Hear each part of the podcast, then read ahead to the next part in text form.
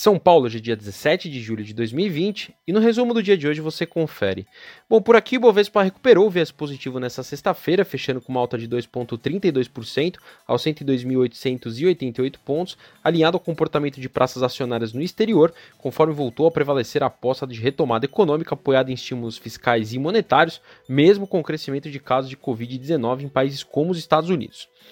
Indo para o cenário corporativo, o Conselho de Administração da Profarma aprovou uma oferta inicial de ações, conhecida como IPO, de seu braço no varejo farmacêutico, a Demil, com uma faixa de preço indicativa entre R$ 17,00 e R$ 20,32 por papel, em uma operação que pode movimentar até 645 milhões de reais. A precificação é estimada para o dia 6 de agosto, com o início de negociações das novas ações na B3 previsto para o dia 10 de agosto, e de acordo com o prospecto preliminar, os recursos líquidos provenientes da oferta serão destinados para amortização de parte de sua dívida, abertura de novas lojas e reforço do capital de giro.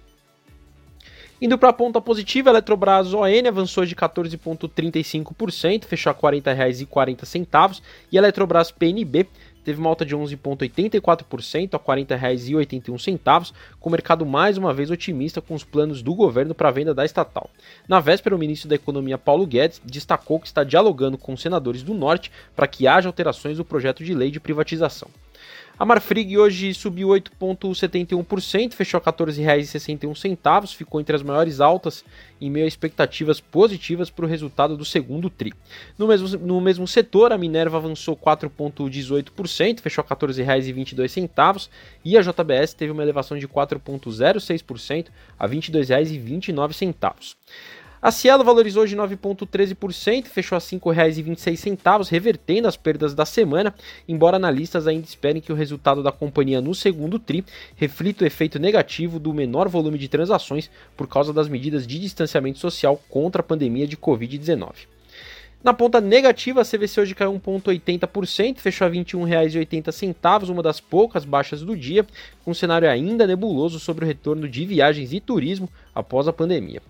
A Gol hoje cedeu 1,09%, fechou a R$ 20,80 e a Azul caiu 1,13% a R$ 21,80, com notícias de que a ajuda financeira prometida pelo governo para as companhias aéreas pode chegar apenas em setembro.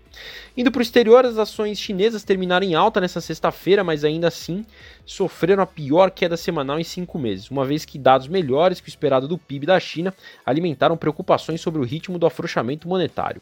O índice CSI 300, que reúne as maiores companhias listadas em Xangai e Shenzhen, subiu 0,63%, enquanto o índice de Xangai teve uma alta de 0,13%.